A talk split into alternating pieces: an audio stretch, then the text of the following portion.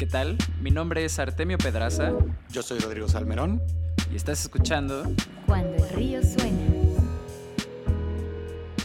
En este capítulo hablamos con Genaro Martínez, director de Innovación y Alianzas Estratégicas de Axtel, el corporativo de infraestructura y servicios de TI más grande de México.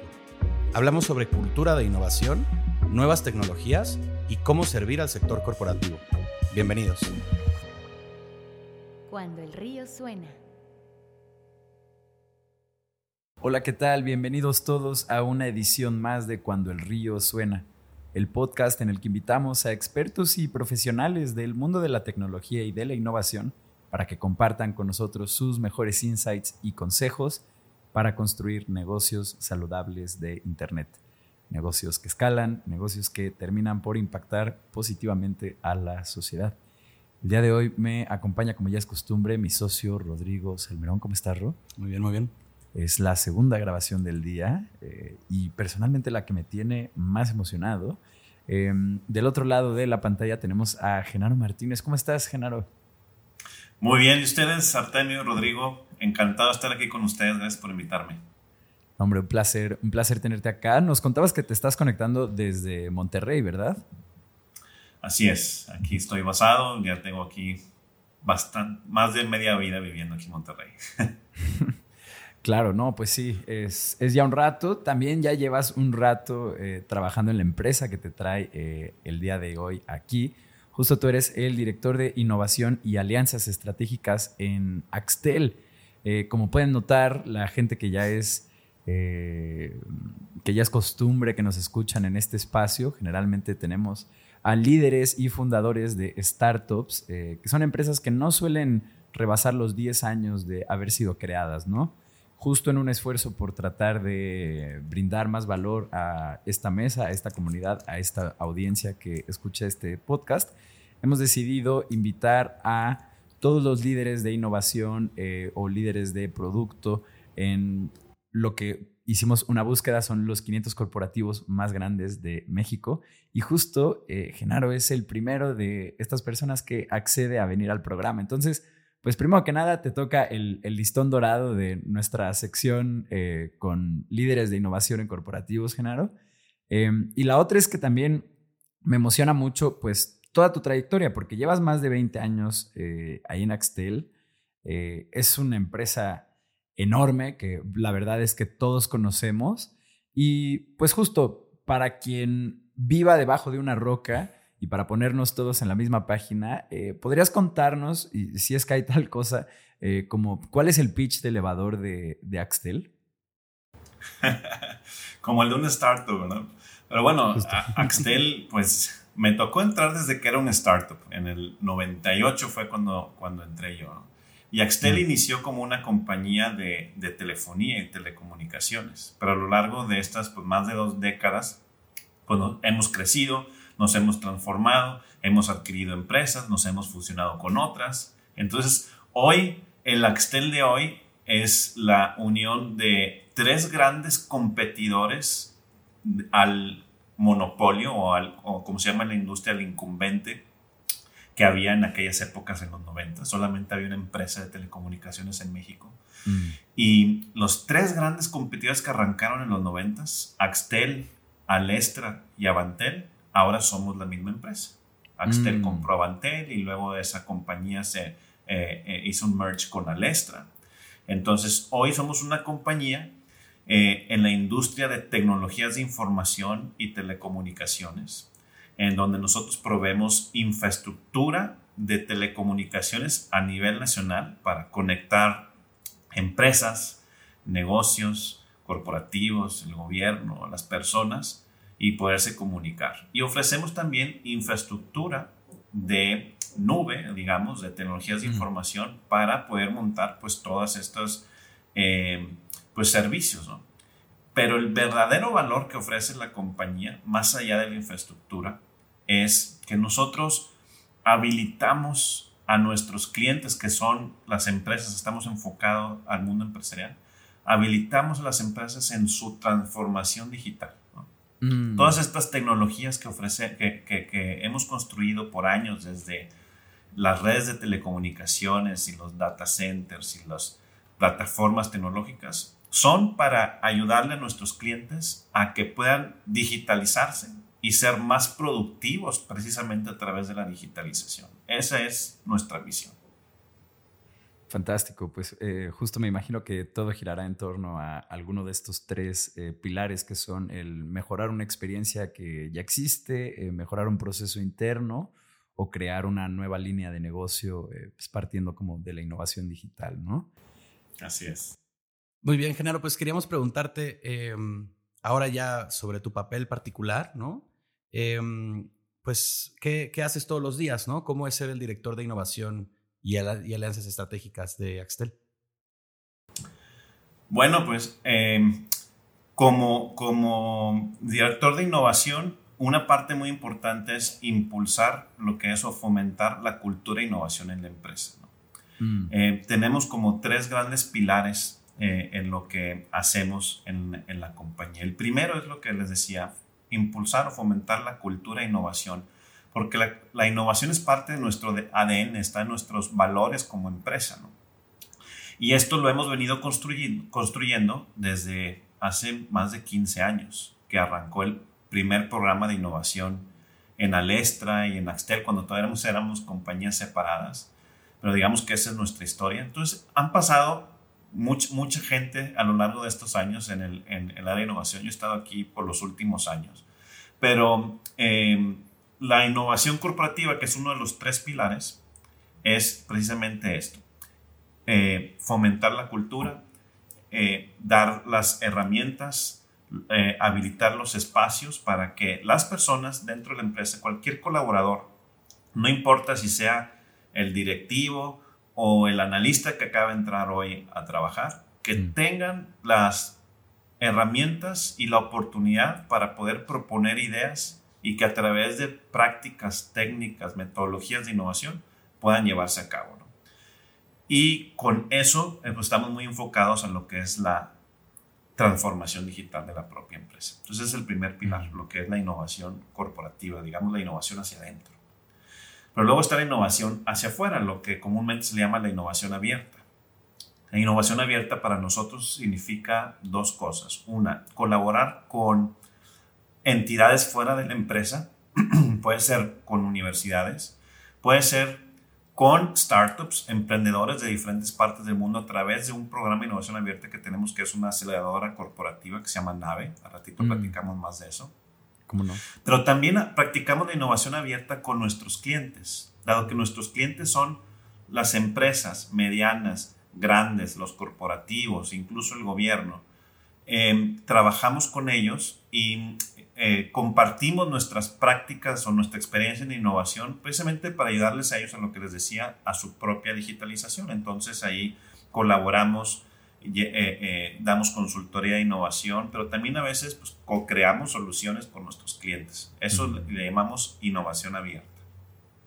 Y el tercer pilar es la innovación tecnológica.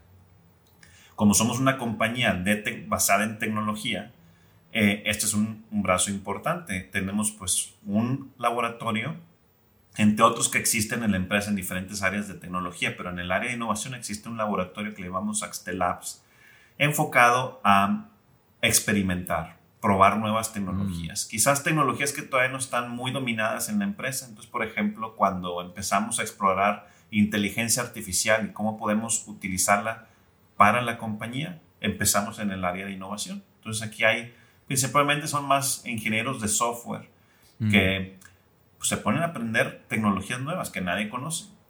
¿Para qué? Para hacer experimentos, hacer prototipos y proponer posibles soluciones o, digamos, explorar oportunidades nuevas de negocio. Mm. Entonces, esas son las tres principales eh, ángulos o los pilares en los que se, se basa eh, la práctica de innovación en la empresa y, pues bueno, ha venido evolucionando, ¿no? Eh, eh, eh, ahorita estamos muy enfocados también a, a, generar valor, pero ahorita platicaremos más de eso, para no adelantarme a las ¿Cómo preguntas. No? Este primer punto que mencionas, el de la innovación hacia adentro, como el de instaurar esta cultura, creo que es fundamental porque luego algo que por lo menos yo he visto es que luego hay sectores en donde tú puedes ver desde muy lejos que urge justo una pasadita de transformación digital o innovación en, este, eh, en, sus procesos y en cómo actúan. Por ejemplo, por poner una industria eh, como ejemplo, podría ser la legal, tal vez.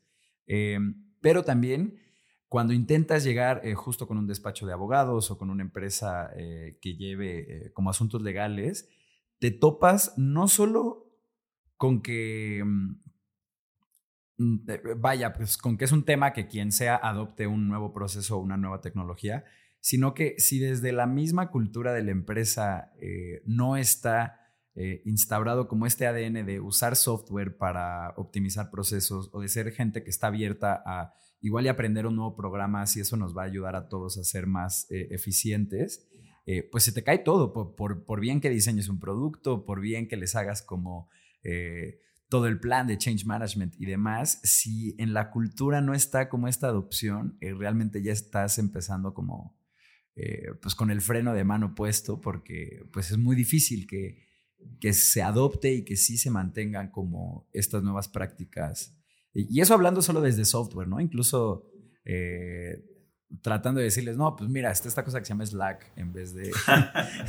no, pero mira, qué bueno que lo señalas porque para nosotros, o bueno, en mi experiencia personal, creo que es el reto más grande al que nos hemos enfrentado, especialmente las personas, eh, la cultura en la, en la empresa y cómo haces ese change management para que sí podamos ir revolucionando. Por más innovador que, que, que te creas o que eres, tienes que continuar adaptándote a tu entorno y evolucionando porque quizás fuiste innovador hace años cuando empezaste, pero puedes quedarte estancado. Entonces, y yo creo que vamos a tocar este tema varias veces durante la conversación, pero ¿cómo, cómo inició esto de la innovación en Axtel, en Alestra?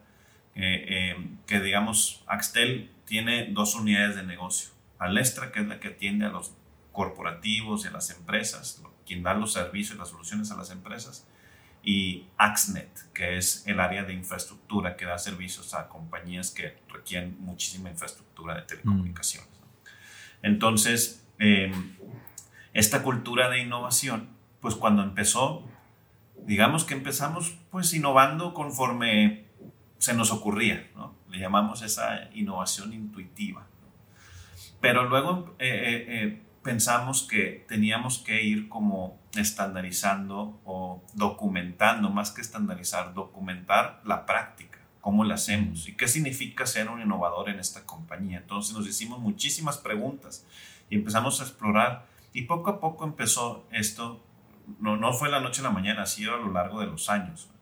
Empezamos a pues hacer campañas de innovación y establecer lo que es el programa de innovación y mucho de esto para generar cultura, pues depende mucho de la comunicación y el acercamiento que tengas con las personas. No nada más es, no sé, enviar un correo electrónico y hacer una convocatoria. No, tienes que acercarte con las personas, hablar con ellos. Y entonces hemos hecho anualmente eh, campañas y, digamos, eh, convocatorias eh, o para dar incentivos a que, para que las personas propongan proyectos y utilicen la innovación para ser mejores en lo que están haciendo.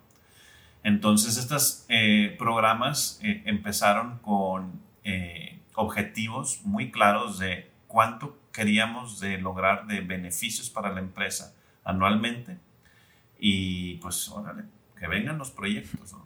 Y entonces esos proyectos, una vez que se implementaban, eh, pues se, se, auditan para ver, contabilizar los beneficios y se iba sumando al, al objetivo.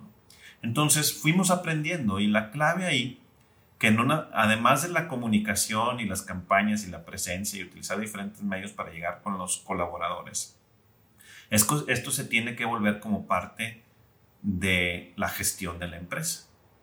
Entonces logramos, después de unos añitos, pero logramos que cada director y cada gerente en la empresa tiene un objetivo de innovación. O sea, parte de su compensación, un porcentaje, tiene que venir de proyectos en los que con prácticas de innovación logren algún beneficio.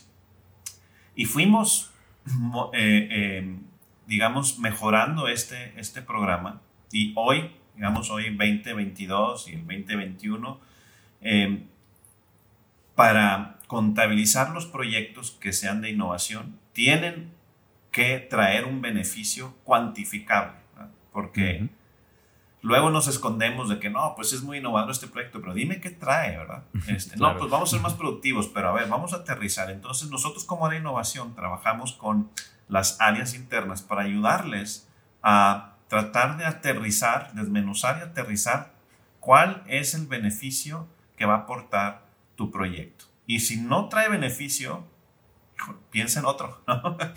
Tráenos otro, porque necesitamos proyectos que traigan ahorros, que traigan, por ejemplo, ahorro en gasto o evitar inversiones, em, eh, que sean más productivo, por ejemplo, para poder em, quizás hacer las cosas más rápido o necesitar menos recursos para hacer alguna, alguna actividad. Y ahí es donde viene la digitalización y la automatización, pero hay que cuantificarla. No nada más es hacer el, el, proyecto, no nada más es instalar una nueva versión de, de alguna plataforma de sistemas, no, es que veamos realmente cuál es ese beneficio y lo cuantifiquemos en ahorro en gasto, en ahorro en inversión, en incremento en la productividad que se traduce quizás en un aceleramiento de los ingresos o nuevos ingresos. Pero si no lo podemos cuantificar, pues la verdad necesitamos reenfocarte para que lo que tú estés aportando pues traiga un beneficio a la empresa. Y muchos de esos proyectos le llamamos, comúnmente se le llama de mejora continua, que son, digamos, mm. de innovación incremental. ¿Cómo puedo hacer un poquito mejor lo que estoy haciendo? Pero luego hay proyectos más de transformación y o mm. proyectos de, a lo mejor, de mayor nivel estratégico, ¿no? Que eso requieren otro tipo también de, de, de enfoque y ahí es donde buscas pues que haya un impacto más significativo. Entonces es, es una combinación de eh, impulsar la innovación y estar presente y nos valemos a través de programas y de incentivos. Cada, cada, persona que registra una idea eh, eh, gana puntos y después si ese proyecto se implementa, esos puntos los puedes convertir en beneficios personales hay un evento y va el director general y premiamos a los mejores proyectos, pero todo eso, de nada sirve todo ese marketing, ¿verdad? Y comunicación, si no traes beneficios. Entonces, los mm. proyectos y todas estas campañas tienen que estar ligadas a traer un beneficio que se pueda eh, eh, contabilizar y que el área de auditoría revisa, audita, quita, pone y dice, esto es la contribución de eh, tu área y en general del programa de innovación a la compañía. Y ese objetivo todos los años va creciendo. Mm. Me encanta que justo eh, es una obligación, ¿no? Que por lo menos esa parte venga como de, em, pues de un programa de innovación o de, una iniciativa de innovación, eh, porque justo habla de esto, de instaurar en la cultura pues el buscar activamente esto, ¿no? Y el tener personas que activamente están siempre abiertas a buscar nuevas posibilidades, aprender nuevas cosas y que eh, pues no suceda lo que luego siempre pasa, que hay esta versión al cambio eh, que es enorme, que también se entiende, ¿no? O sea, em, pero bueno, Genaro, justo nos, eh, acá internamente nos, nos preguntábamos mucho, ¿cómo se ve el equipo de, un, equipo de innovación corporativa en una empresa como, como Axtelos? Estás tú y cuáles son las posiciones que están debajo de ti, sí, o sea, cómo, cómo funciona. Mira, eh, en las áreas de innovación, igual que eh, eh, como su nombre lo dice, pues están en constante evolución.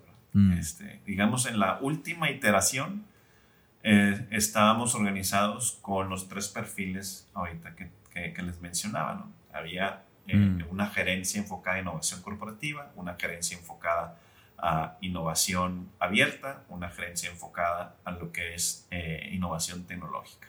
Y a veces va cambiando, a veces hay más gente, a veces menos gente, dependiendo del entorno, de las circunstancias de la empresa.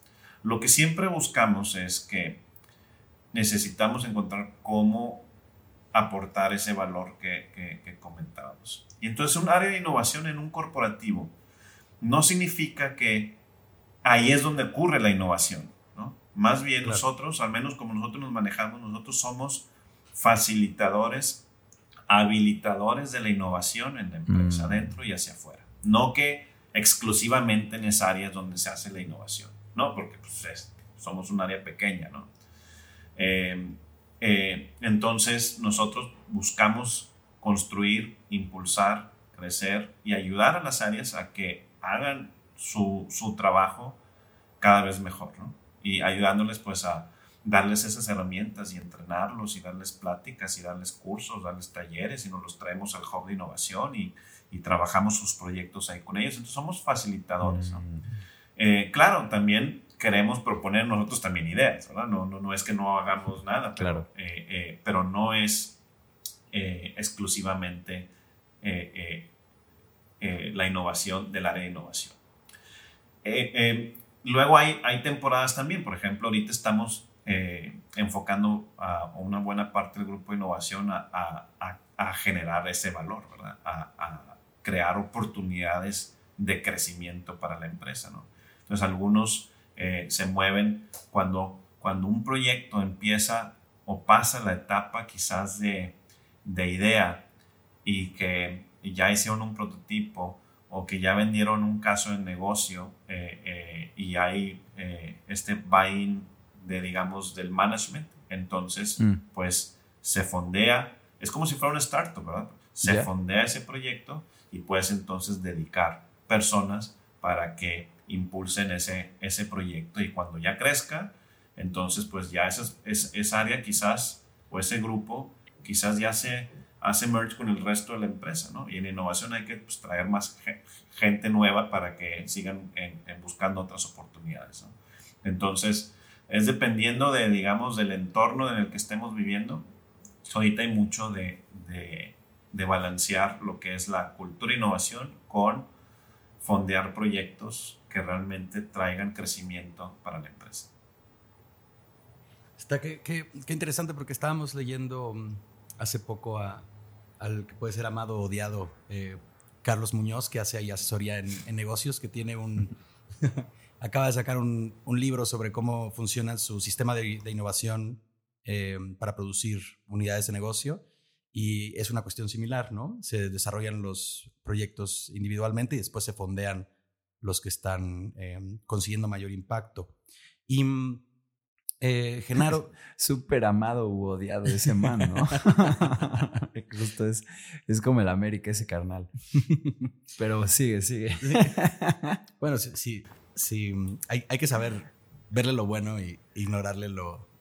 lo Sí, no, sí, sin duda, no, porque sí, sí es muy similar el, el- el- el proceso, ¿no? De hecho, eh, pues creo que podrías echarte un como one-on-one de cómo, cómo lo plantea él para que se vea como esta similitud.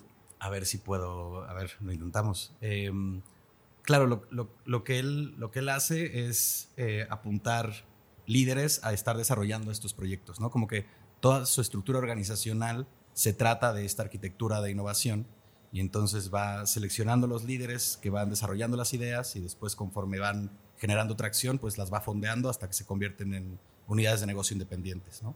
En su caso, una unidad de negocio son cosas mucho más pequeñas. Aquí, si Alestra es una y Axnet es otra, pues son, vamos, eh, cada uno una, una entidad titánica, ¿no? Las suyas son como unidades más compactas, pero en el sistema de innovación, eh, pues los esquemas son más o menos Sí, creo que en principio es muy similar, sí.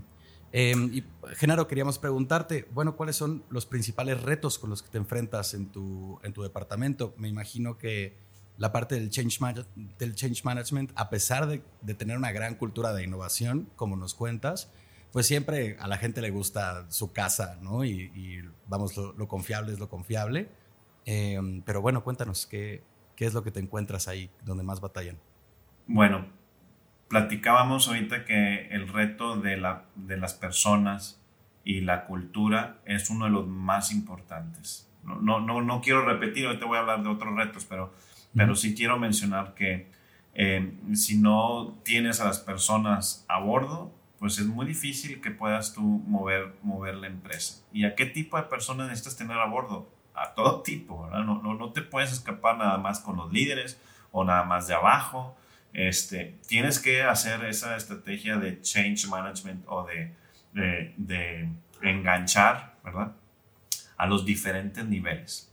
A veces se cree que la, innovación debe surgir de abajo y que las ideas vengan de las personas. Y sí, claro, pero también tienes que hacer el trabajo arriba para que los líderes, los jefes, los supervisores, los gerentes, los directores, si no tienen el chip de innovación, pues van a batallar mucho las ideas para, para poder convertirse en algo que realmente genere impacto. ¿no?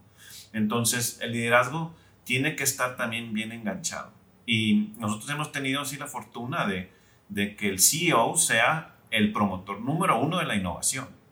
Si tienes al CEO enganchado y él es el que lo empuja, él es el que va a poner objetivos a los directores, él es el que va a poner los retos, él es el que va a ser el primero en cuestionar los obstáculos. ¿no? Mm. Eh, entonces, sí se necesita hacer, digamos, como que de las dos eh, eh, dimensiones ese change management.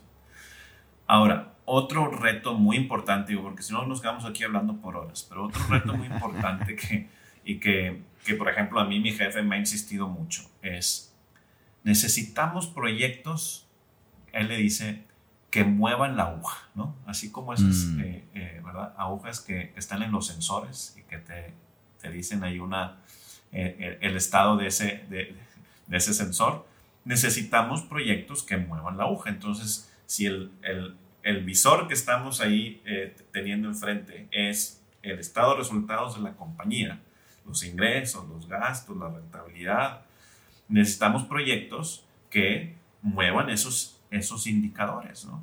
Entonces, necesitamos eh, poder, en las empresas grandes, así los corporativos, eh, necesitan pasar de experimentar, y yo, yo a veces le llamo jugar a la innovación, ¿verdad? A hacer verdadera innovación, innovación de impacto, y no nada más de impacto, de alto impacto. Y ese es uno de los, de los, retos más grandes porque nos emocionamos tanto eh, con con las tecnologías y las soluciones y las plataformas, que a veces nos desconectamos del verdadero problema del negocio. O a veces atacamos problemas pequeñitos, ¿no? Entonces hay que encontrar esos verdaderos pain points que invirtiendo en esto realmente puedas causar un beneficio de ahorros o de crecimiento del negocio. Y cuando nosotros pues, que estamos buscando traer más negocio a la empresa, eh, con nuevos productos de tecnologías de información, etcétera, pues hay una infinidad. Y, y, en ocasiones hemos tenido pues proyectos y proyectos de, eh, con, con ventas pues quizás pequeñitas, medianas, pero ¿dónde está ese verdadero eh, proyecto o producto que va a hacer que la empresa crezca un escalón, por ejemplo? Mm, ¿Cómo le haces? ¿Dónde están esas oportunidades? Y sí las hay pero pues algunas pues se tardan un poco más que otras. Entonces, eh, la empresa tiene que aprender a asignar los recursos y las prioridades a los proyectos que realmente vayan o tengan el potencial de generar impacto. Y, y, pues no nada más hacer innovación pues por innovación. Muchas, muchas empresas nos ha tocado ver que pues sí, hablan mucho de innovación y hacen eventos de innovación y tienen áreas y eh, eh, muy padres que parece que estás en, WeWork y cosas así. Nosotros también tenemos esas, pero, pero ¿cuáles son los resultados? ¿Qué es lo que sale de ahí? ¿no? Entonces, ese es el reto principal de cómo enfocas a tu área de innovación para que impulse proyectos en la empresa que traigan impacto, pero impacto de esos que mueven la aguja, como dice mi jefe. ¿no? Claro. Es eso eh, un, un reto enorme. Sí, pues porque además, eh, a diferencia de una startup que puede dar un brinco de 5X de un año a otro eh, y ser algo completamente normal, eh, ya que hablas de un corporativo que está mucho más establecido, donde estos brincos de 5 o 10X pues no son el pan de cada día, justo encontrar estas cosas que muevan las agujas, me imagino que es mucho más complejo y luego suelen ser, pues justo como mencionas, ¿no? Están las iniciativas de innovación pero también están las que ya ni siquiera sean como iniciativas per se, sino como eh, son de transformación, ¿no? O sea, como aquí hay un giro como más eh, que va hacia la raíz de, pues de cosas que tal vez apele a que existe ese cambio y pues tal vez sí tener como un poco más de paciencia o, vaya, me puedo imaginar como, em, como estos retos. Em, Genaro, justo el proceso de innovación en una startup, particularmente de tecnología, donde se está asumiendo que casi todo gira en torno a un producto, em, cómo innovar es, pues de hecho hay un estándar muy marcado en la industria, ¿no? Que es teniendo estas escuadras de producto que van buscando eh, objetivos de negocio eh, y ofreciendo como soluciones a usuarios.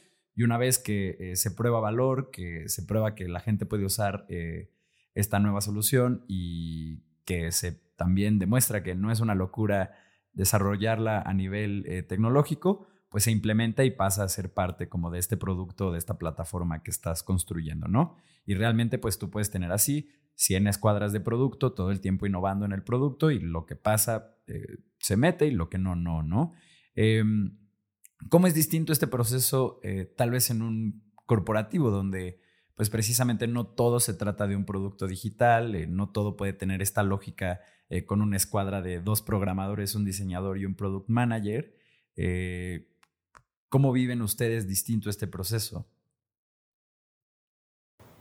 Fíjate que un, un, reto ahí también tiene que ver con los recursos disponibles. Y pensarás pues, que en un corporativo pues, hay muchas personas. Pues sí, pero cada una de esas personas está haciendo algo. ¿no? Y a veces sucede que cuando quieres eh, tomar un proyecto de innovación y que ese proyecto va a demandar personas, eh, pues a veces es difícil conseguir esas personas, porque esas personas están haciendo algo y tendrían que dejar lo que están haciendo o, repartir su tiempo entre, mm. entre varios proyectos. ¿no? Y mucho de lo, que, de lo que hemos aprendido como innovación en las prácticas ¿verdad? De, del Lean Startup y las mm. metodologías ágiles es que tienes que tener a las personas enfocadas, ¿no? porque si las tienes haciendo múltiples proyectos, pues eh, los proyectos se van a alargar en el, en, el, tiempo. Entonces, si los tienes dedicados, pues pueden ser más efectivos. Pero a veces es un reto difícil en un corporativo eh, traer a esas personas porque eh, o, las, o las tomas de adentro, ¿verdad? Y tienen que dejar alguna función. O dicen, pues te, te, te comparto ahí mi, mi, tiempo. Entonces, pues batallas entre, entre darle el impulso al proyecto y, contar con, la gente. ¿Qué mm. pasa ahí? Entonces, pues hay corporativos que sí han podido hacer esa apuesta y dicen, yo reemplazo este hueco de esta persona eh, o de este grupo de personas para que se dediquen a este proyecto porque son las personas que tienen el mejor perfil eh, para hacerlo, pero pues, pues acá nos repartimos la chamba con otros. Mm. Pero a veces eso no sucede, a veces no, no sucede y, los jefes, por decir, no quieren soltar a la gente y pues el, proyecto batalla. Mm. Entonces, bueno, la, la, cada corporativo va descubriendo, yo creo que a lo largo de su propia experiencia, ¿verdad? ¿Cuál es la práctica de innovación propia del corporativo? Porque no nada más es copiar, ¿verdad? Lo que dice el libro de Lean mm. Startup o el Product Design Sprint eh, eh, o el design thinking, sino tienes que tomar lo que te sirve y conectarlo con la cultura de la, de la empresa para encontrar cuál es la versión que, que, que le sirve. Nuestra práctica de innovación es una amalgama de diferentes prácticas, ¿no?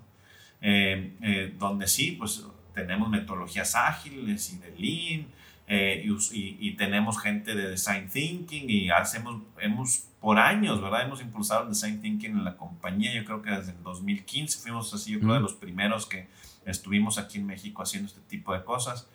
Eh, pero, pero para un corporativo, pues no, design thinking es una parte, ¿verdad?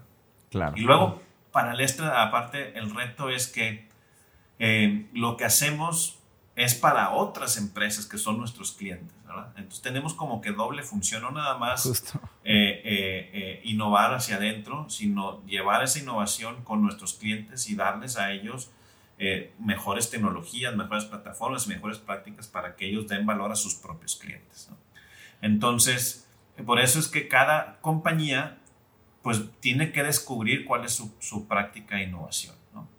¿No? Nosotros utilizamos esto de los programas y los objetivos corporativos para que las personas tengan ese espacio y ese enfoque durante el año para proponer proyectos.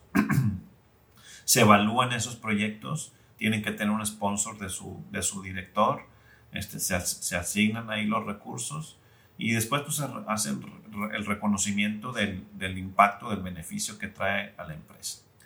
Luego, los proyectos más estratégicos, pues también tienen que ir a buscar fondeo, ¿no? Entonces, pues también van, se presentan, consiguen sponsorship eh, y a veces muchos proyectos se quedan ahí, ¿verdad? De no logran conseguir ese, ese, ese sponsorship, no logran conseguir ese fondeo y pues muchos proyectos se pueden quedar a la mitad del camino. Pero los que sí, cuando realmente la empresa encuentra una oportunidad importante, pues se le asignan los recursos. Y si no hubieran los recursos adentro, pues se van y se consiguen pues, a, este, a, pedir inversión allá a la dirección general o al consejo, etc. ¿no? Entonces ha habido proyectos pequeños que salen naturalmente, digamos, con, con los presupuestos orgánicos que manejamos, pero hay, otros proyectos que requieren de llevarse hasta el consejo y presentarse y, y, y aprobarse y fondearse. ¿no? Entonces, no te pude hablar de una práctica única, este, o que usamos esto, usamos todo lo que, todo lo que conocen y de lo que hablan en su podcast, pero lo hemos adaptado a nuestra propia versión de, este, de Axtel, ¿no? me imagino que ustedes además tienen una ventaja corporativa particular y es que, dado que Alestra brinda estos servicios de transformación digital y de innovación a terceros, pues cada vez que encuentran algo aplicable hacia afuera, pues después lo pueden rebotar hacia adentro, ¿no? Y entonces tienen ahí como... Mira, eh, eh, sí, lo, lo, lo, que ofrecemos hacia nuestros clientes, pues nosotros debemos ser el primer cliente, ¿verdad? Claro. Eh, nos pasó, por ejemplo, cuando, cuando a todo el mundo le llegó la pandemia. Axtel no tenía esa práctica del trabajo remoto. Este, mm. Sí, pues, sabíamos que era eso, pero pues unos cuantas personas por necesidades muy particulares. Pero la empresa así como tal, yo creo que pudiéramos decirte que a nivel cultural no creíamos en eso. Em, pero pues en el mundo sí había empresas que así trabajaban. Pero a todos nos llegó esto. Pero como habíamos logrado previo a la pandemia, sobre todo el año anterior a la pandemia, impulsamos mucho lo de la digitalización y nos migramos a una herramienta que se llama Microsoft Teams. Mm. Eh, pero lo usamos más como chat. Y a la hora que llegó la pandemia, pues en una semana, dos semanas, pudimos mover al 90% de la compañía a trabajo remoto usando Microsoft Teams. ¿no? Oye, Entonces, ¿cuántos, empleados?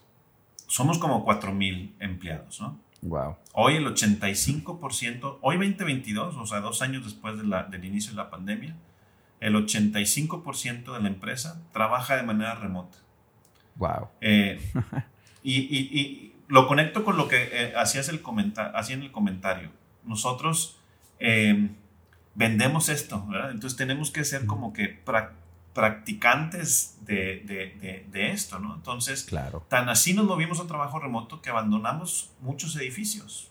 Los cerramos, sacamos todos los muebles y nos venimos a nuestras casas. Yo aquí estoy en mi casa desde marzo del 2020, ¿no? Eh, ya no vamos a la oficina, a menos que tengamos una razón real de juntarnos en persona. Pero fuera de eso, para tener reuniones por Zoom, por Teams, etcétera, pues mejor en la computadora, ¿no?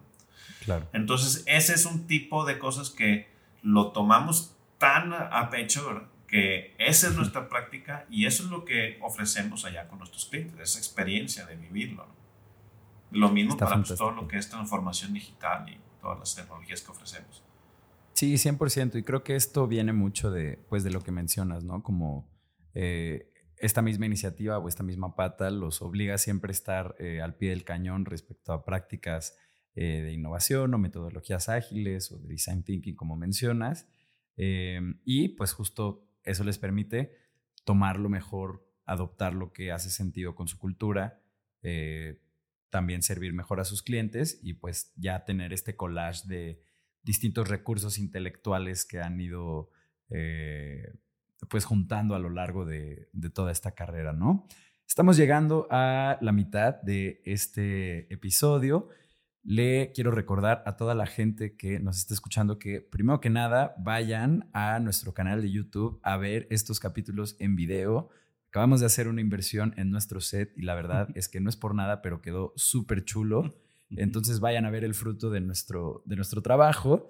Y la segunda es que en cuandoelriosuena.com ustedes pueden encontrar el call to action de nuestra newsletter, donde si se suscriben, nosotros prometemos notificarles cada que tengamos eh, un capítulo nuevo o algo de valor para poner sobre la mesa. Prometemos no hacer spam, más que precisamente solo entregarles valor. Sin más que agregar, regresamos. Estás escuchando Cuando el río suena un podcast de conversaciones con agentes expertos y emprendedores del mundo digital. Tus anfitriones son Rodrigo Salmerón y Artemio Pedraza, fundadores del estudio de estrategias e interfaces digitales Acueducto. Para más información, visita cuandoelriosuena.com. Si encuentras valioso este podcast, por favor ayúdanos a compartirlo con un amigo o síguenos en Spotify o iTunes. Muchas gracias. Regresamos con Rodrigo y Artemio.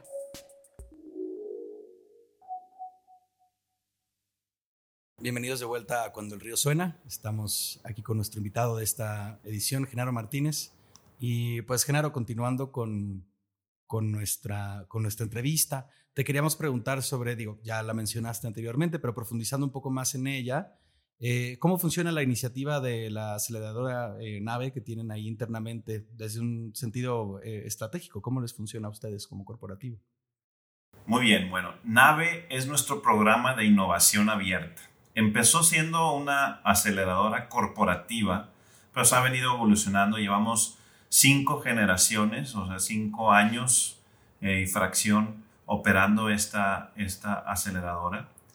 Eh, y lo que buscamos son empresas de diferentes partes del mundo, startups, o nosotros también le llamamos scale-ups, para mm. poderla diferenciar de una startup de etapa temprana ahorita ahondo en esto, pero buscamos scale-ups de diferentes partes del mundo, en México, en Latinoamérica, eh, en Europa, en Estados Unidos, en Canadá, que estén desarrollando tecnología propia en los ámbitos de tecnologías de información, como por ejemplo eh, ciberseguridad, inteligencia mm. artificial, Internet de las Cosas, eh, movilidad, blockchain,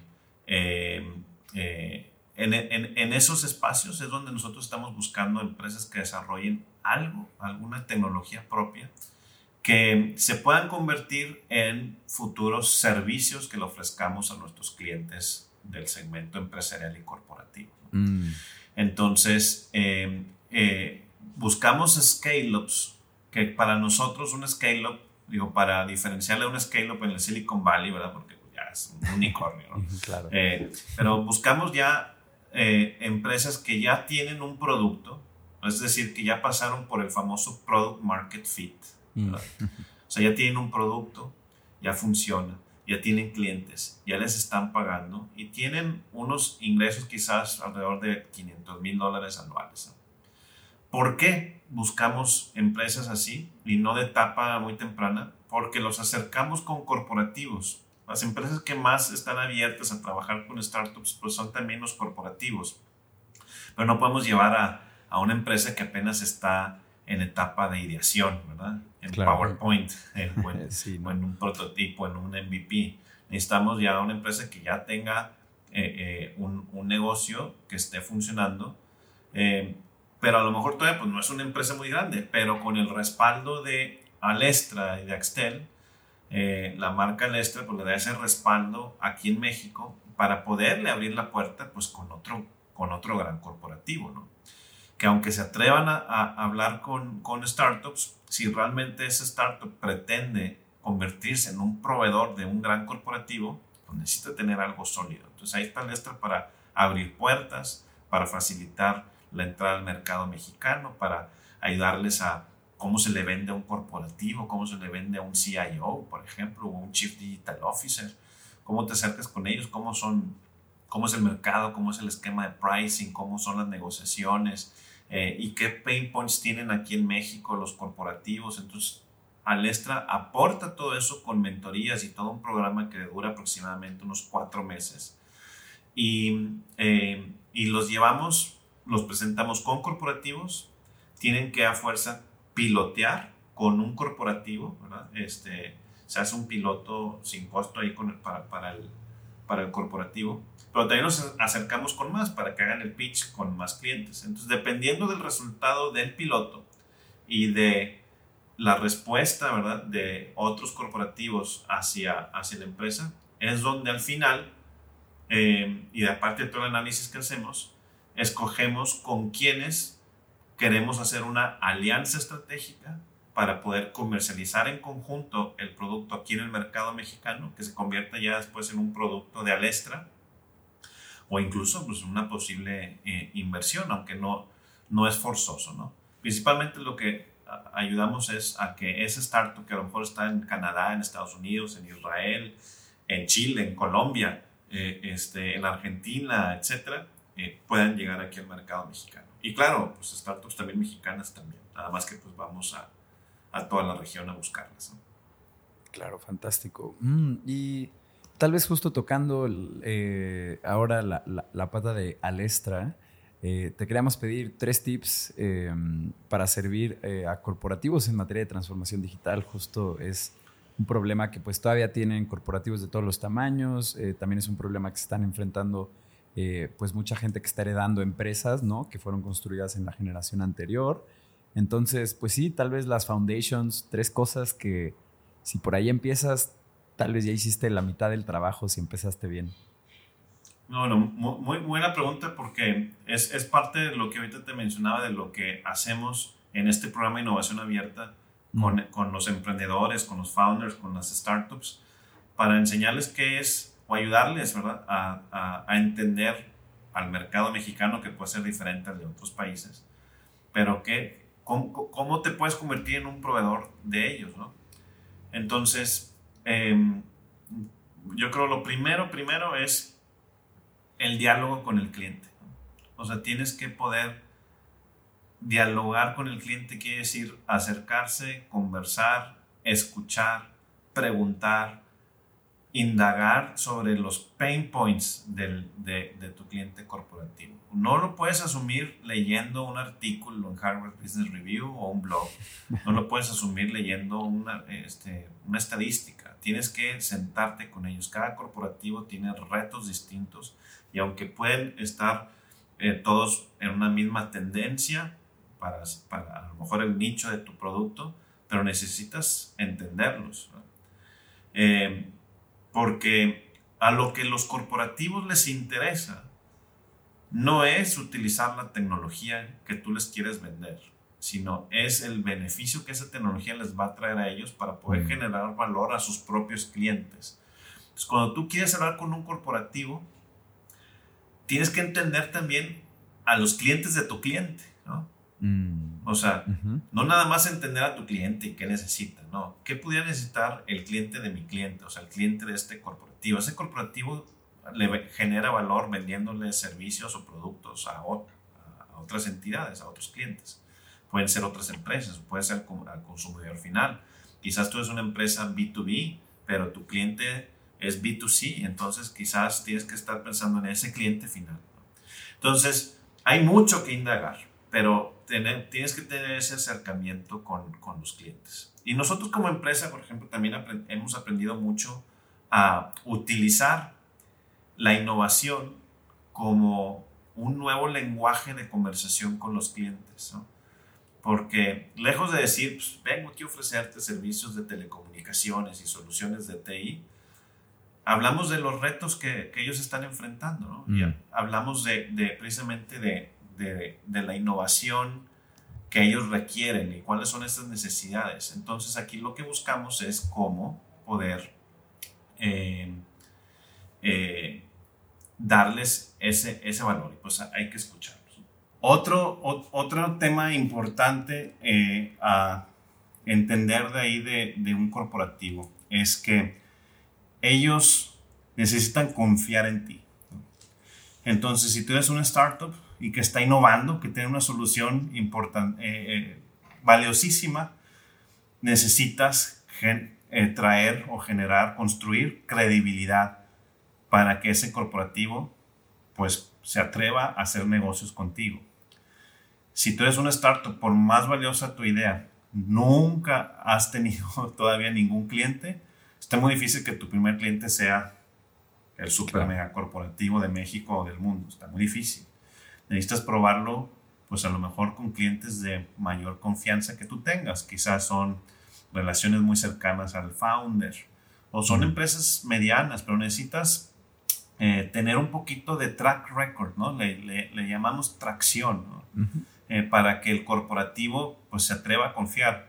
Porque si no, quizás pues solamente van a experimentar y jugar contigo, este, un poquito a, a probar y ver, pero convertirte en un proveedor y ganar los millones que tú te imaginas, no lo vas a poder hacer a la primera, ¿no? Mm. Entonces, por eso es que nosotros aprendimos eso en, en Nave y, y, pues buscamos empresas que tengan ese, esa atracción, ese track record, para que no tengan esos impedimentos a la hora de querer firmar un contrato con un corporativo, ¿no? Y no se trata tanto del tema legal, administrativo, que bueno, sí se fijan, pero cuando vienen, digamos, respaldados con alguien como Alestra, pues Alestra se encarga de todo ese tema. Pero el producto y la tecnología, necesitas construir esa credibilidad para, eh, para que pues, un gran, una, una empresa grande se, sí, se te firme el contrato, ¿no? que se convierte en algo ya monetizable. Muchos, nos ha tocado ver, muchos creen que eh, su primer cliente va a ser Cemex o FEMSA o este, eh, sí. Pues este, hay, hay, hay, un camino que tienes que recorrer, un trabajo que tienes que hacer, tienes que foguear y tienes que demostrar que es una empresa que está, este, que cumple, ¿verdad? Que cumple lo que promete en cuanto a la funcionalidad, el servicio, la tecnología, lo que también cumple como empresa cuando las cosas se ponen difíciles, cuando falla, cómo responde.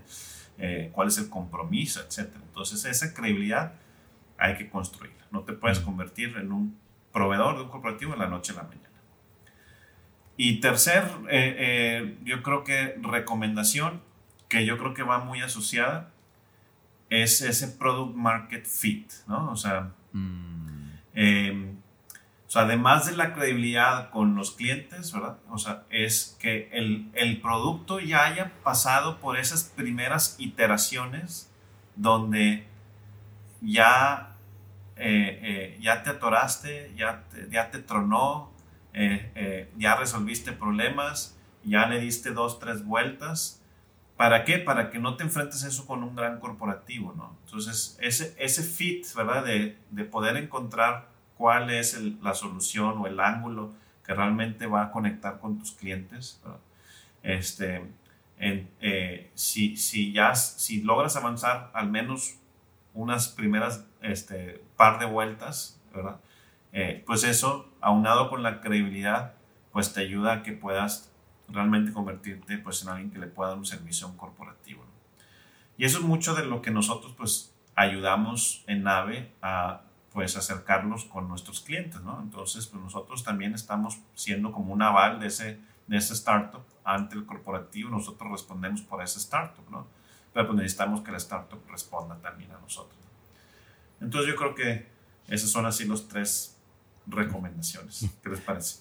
Fantástico, ¿no? Increíble. Y justo yo creo que es un como un que te caiga el 20 muy necesario, el que justo tal vez tu primer cliente no vaya a ser ese corporativo eh, que tú estás soñando, o incluso si toda tu empresa la construyes para servir a este tipo de clientes, eh, pues que mejor sepas como de una vez a qué te vas a estar enfrentando, ¿no? Y precisamente, pues no tienes que empezar, eh, pues luego, con los más grandes, con, los titanes, justo también la lista de corporativos en el país, pues es bastante extensa para meter en un CRM e ir probando de puerta en puerta a ver quién, eh, quién se arriesga a, echarse como este caminito contigo y pues que tengas esta oportunidad de, de dar un batazo y, y, sacarla de la cancha. ¿no? Nos contaba em, Humberto Pertus, ¿no? el CEO de, de Bossi, que hacen como eh, atención al cliente con eh, voz, pero es inteligencia artificial, ¿no?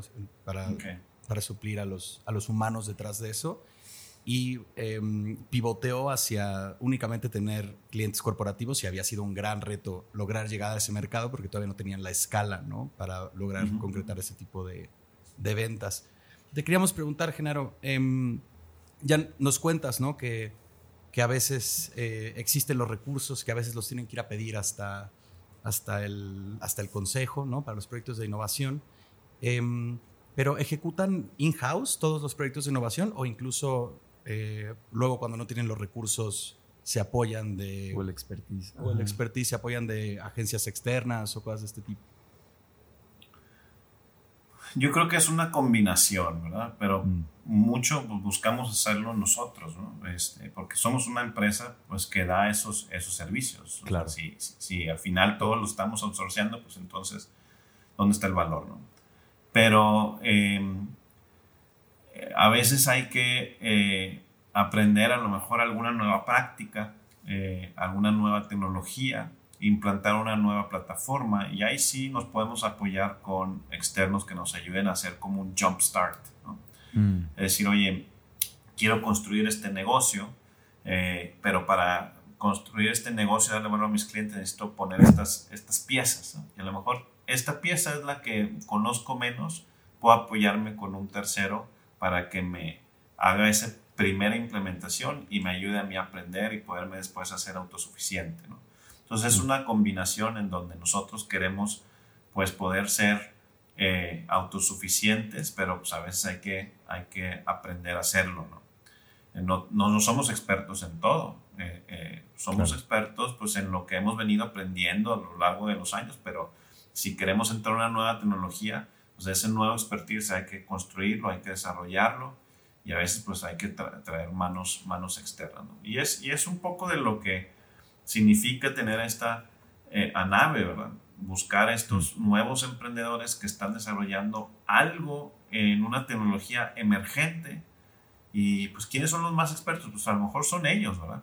Y, y Nave, fíjate, algo, algo interesante es que a nosotros también nos ha servido al revés.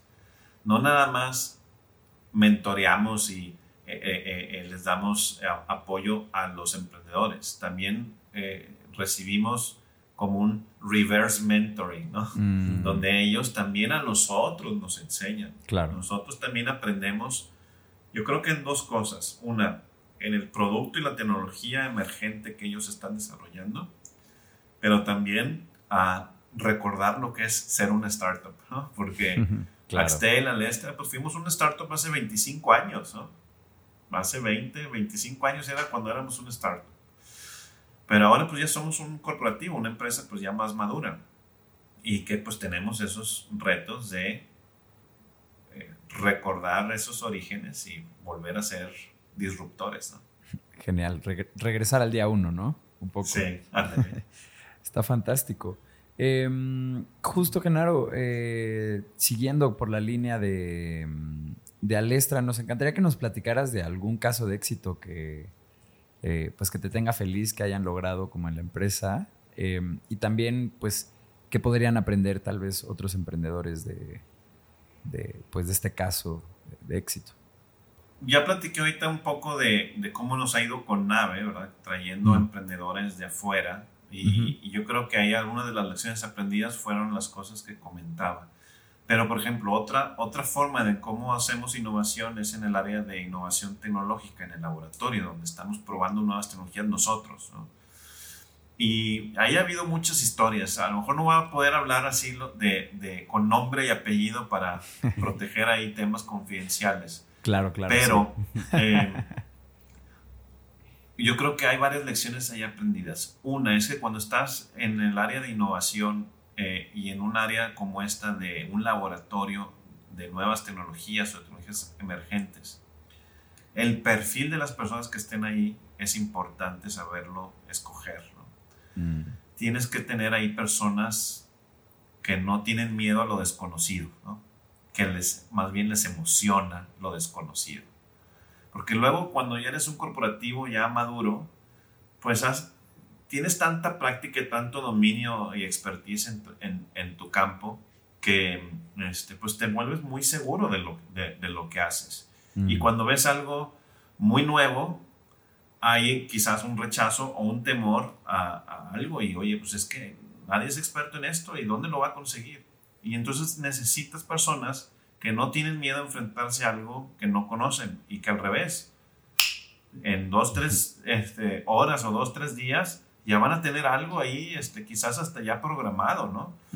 que hay que, que, hay que leerle, pues hay que leerle, que hay que leer la documentación del API y hacer ahí dos, tres cosas, pues a lo mejor en dos, tres días ya tienen algo, ¿verdad?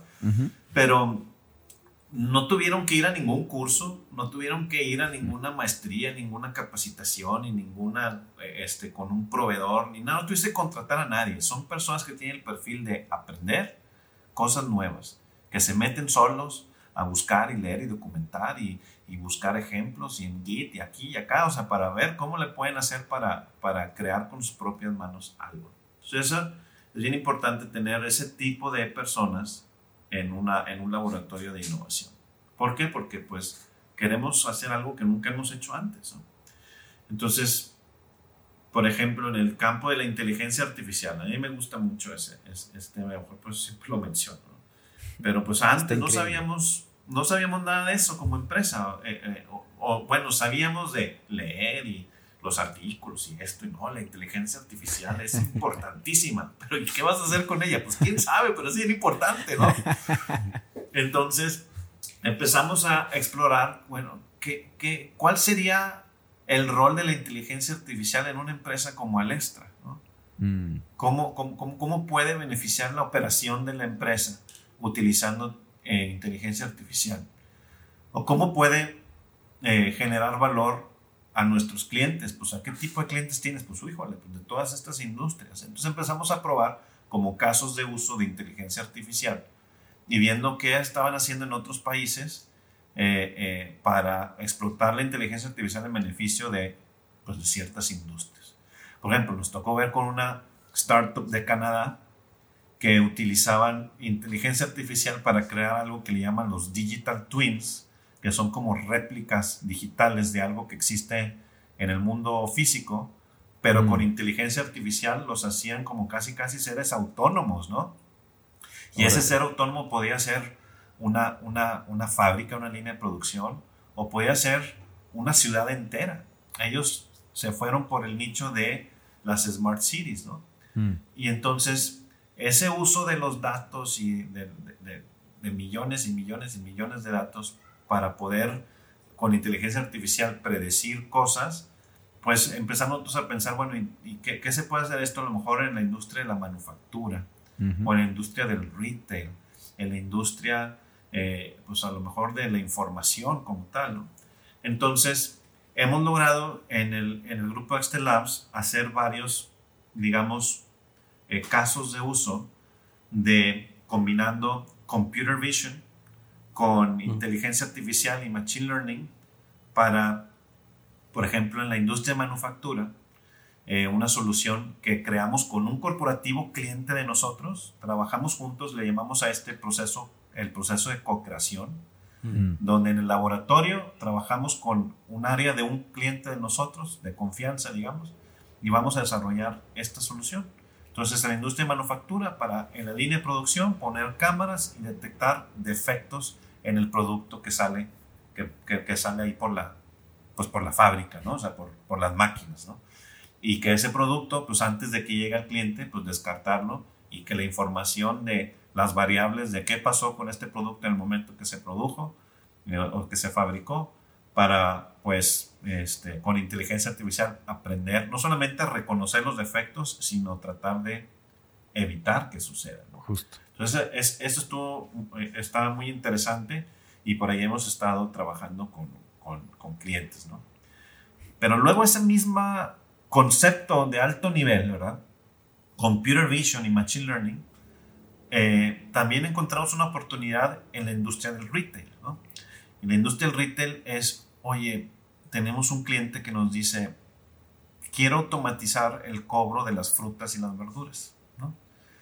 Mm. Ustedes van al supermercado y pues van y toman, no sé, los mangos y los tomates y los aguacates y cada, los meten en una bolsa ahí de plástico y van, este, y en la caja los pesan y le ponen un código y te dan en, otros supermercados hay la opción de que tú solo lo pesas mm, y buscas entre una lista ahí cuál es el código, ta, ta, ta, lo imprimes, te lo llevas y luego ya vas y tú pagas, ¿no? Muy europeo.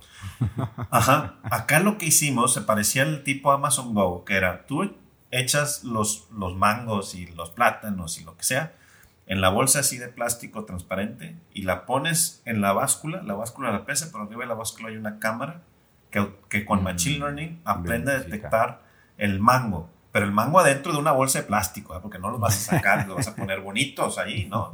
Adentro una bolsa toda arrugada y así, ¿no? Ese era el reto, cómo poder reconocer el, la fruta o la verdura adentro de una bolsa de plástico ahí, pues toda arrugada, ¿no? Este, sin que, y, que eso pues, redujera el tiempo en la caja. ¿no? Ese estuvo fabuloso ese reto, ¿no? Y nos, fue increíble. Está muy padre. Ojalá que ya se pueda ver en, muchas tiendas.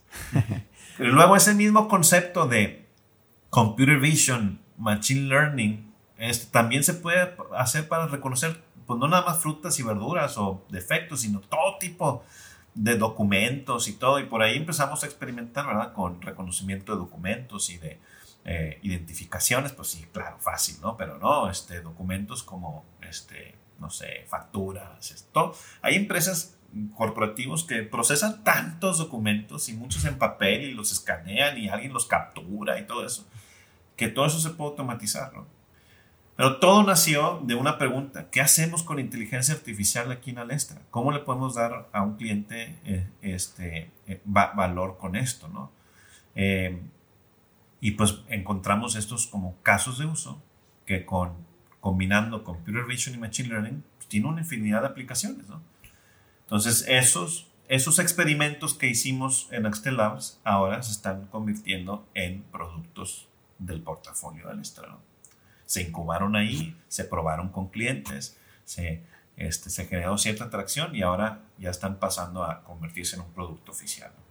Qué fregón. Qué fregón. Justo eh, varias veces hemos tenido a emprendedores que usan inteligencia artificial o machine learning aquí en el, eh, bueno, en sus startups y han venido aquí al podcast a platicarnos de cómo, cómo la utilizan. Y es que la verdad es que una vez que te queda claro un ejemplo este como el de la fruta en las bolsas o como también eh, hablamos con Cristian Peña, que es el CTO de una empresa que se llama Lemu, que ellos lo que están haciendo es que pues el mismo software que retrata eh, todo el, pues todos los movimientos del clima que están sucediendo como en, la Tierra, como con satélites. Eh, pues bueno, tienen ahí echadas a andar mil cosas como con Machine Learning de cómo se está comportando el mundo y quieren como salvar el planeta como desde una perspectiva de Big Data. Muy ambicioso.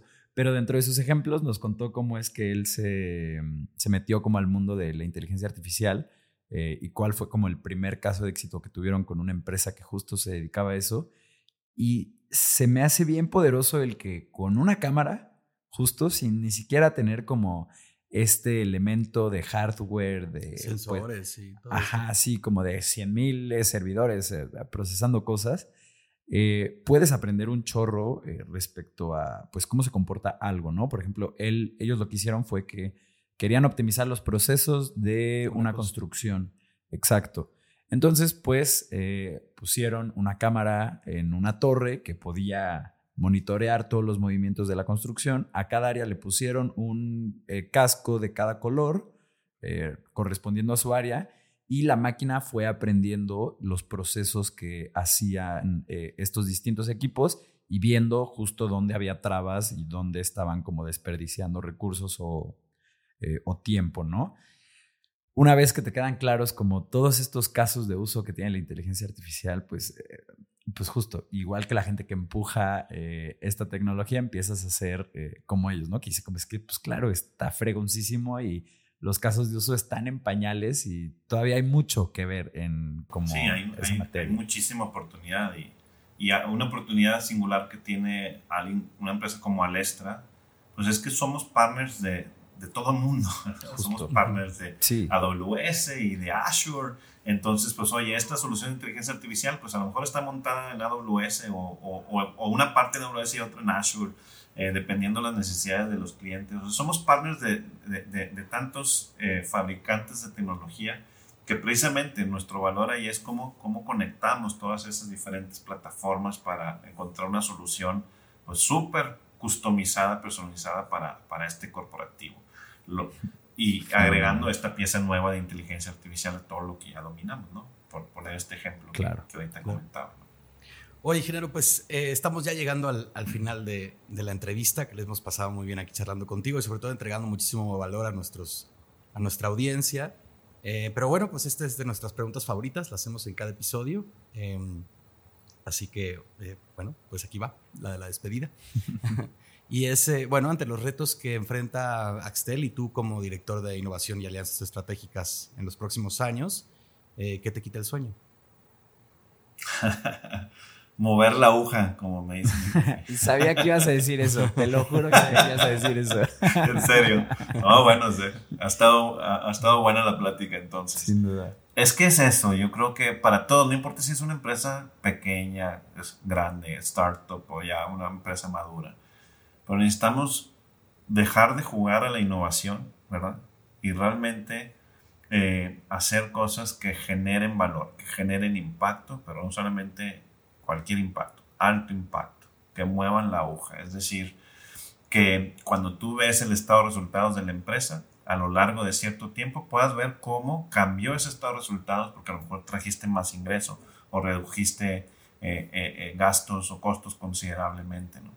Lo, que, lo que nosotros o lo que a mí me quita el sueño es encontrar proyectos que generen nuevos negocios que tengan un potencial de alto crecimiento para que muevan la aguja fuerte. Es decir, ¿dónde hay esas oportunidades nuevas para una empresa como Alestra que ya ofrecemos todo, ¿verdad? Pero ¿cuál va a ser ese producto que va a ser el de los próximos 25 años? Nosotros llevamos 25 años dando servicios de telecomunicaciones, ¿verdad? De redes, de internet, de telefonía, este, servicios de nube y soluciones de, aplicaciones y plataformas de software, todo lo que son los servicios que ofrece una compañía de nuestro tipo al, mercado. ¿no? Pero pues sabemos que la telefonía, por poner el ejemplo más obvio, ¿no? La telefonía que hace 25 años pues, fue la razón de por qué arrancamos. ¿no? Ahora es el producto que pues, va en caída, ¿no? Es decir, los, ya, ya en México no existe el cobro de larga distancia, ¿no? Y el primer producto del Extra era la larga distancia, ¿no? El primer producto de Axtel fue la, la, llamada telefónica, ¿no? Y hoy ya todo es ilimitado, ¿no? Y deja tú, pues hay sus productos sustitutos y el, el, el WhatsApp y esto, esto que estamos haciendo ahorita, esta videoconferencia, pues no le estamos pagando al Extra en algún competidor por, por, por tenerla, ¿no? Entonces, si esos ingresos han estado cayendo, cuál va a ser el producto que sustituye eso y hace crecerlo al siguiente escalón. Ese es el tipo de productos que nosotros hemos estado buscando y de repente pues tenemos algunos de esos que han, han estado llegando, por ejemplo, ¿qué les puedo decir? Ciberseguridad. ¿no? Ese es un, un tema eh, de muchísima relevancia eh, que cada vez se hace más crítico y que las empresas necesitan tener eh, un partner que les pueda ayudar a protegerse, a, este, a, asegurar la integridad de su negocio y de su información y de sus colaboradores y de sus clientes. Es, es muy crítico. Y eso es algo de lo que más ha estado creciendo en Alestra en los últimos años. ¿no? Entonces, bueno, ¿cuál es el siguiente? No? ¿Será inteligencia artificial? Pues puede ser. ¿Será? ¿Qué será? Ese es lo que nos mantiene ahí sin dormir encontrar esa nueva oportunidad de crecimiento, pero que mueva la aguja, no nada más así. Algo padre, más emocionante, pero jugar a la innovación, como has mencionado, ¿no? Exacto. Eh, Genaro, pues qué, qué emocionante eh, ver que precisamente, como mencionaba al principio del programa, tú eres el primer perfil que traemos de un corporativo. Eh, y al final del día, pues sí encuentro muchas similitudes, ¿no? Sobre todo creo que la que más me llevo del programa es que eh, somos gente que realmente está eh, ahí en la frontera de la innovación, donde pues ni se alcanza a ver bien qué es lo que viene, eh, pero pues bueno, estamos viendo lo que se está construyendo día a día, ya sea en blockchain, ya sea en ciberseguridad, en machine learning, en inteligencia artificial, que si smart cities, última milla, vete tú a saber qué vendrá mañana, ¿no? Pero em, esta emoción por lo que viene, creo que es algo que compartimos estos departamentos de innovación, los fundadores de startups, los líderes que trabajan en estas startups.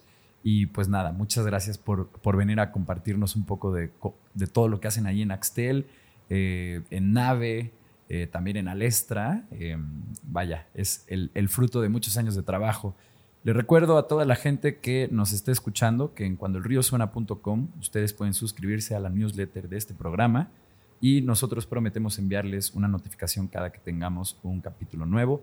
Estamos lanzando un capítulo semanalmente de manera religiosa. Eh, también, por favor, vayan a YouTube a ver el set que preparamos para ustedes. Eh, quedó muy, muy, muy, muy, muy, muy bien. Y pues nada, nos vemos a la próxima. Vámonos todos a trabajar.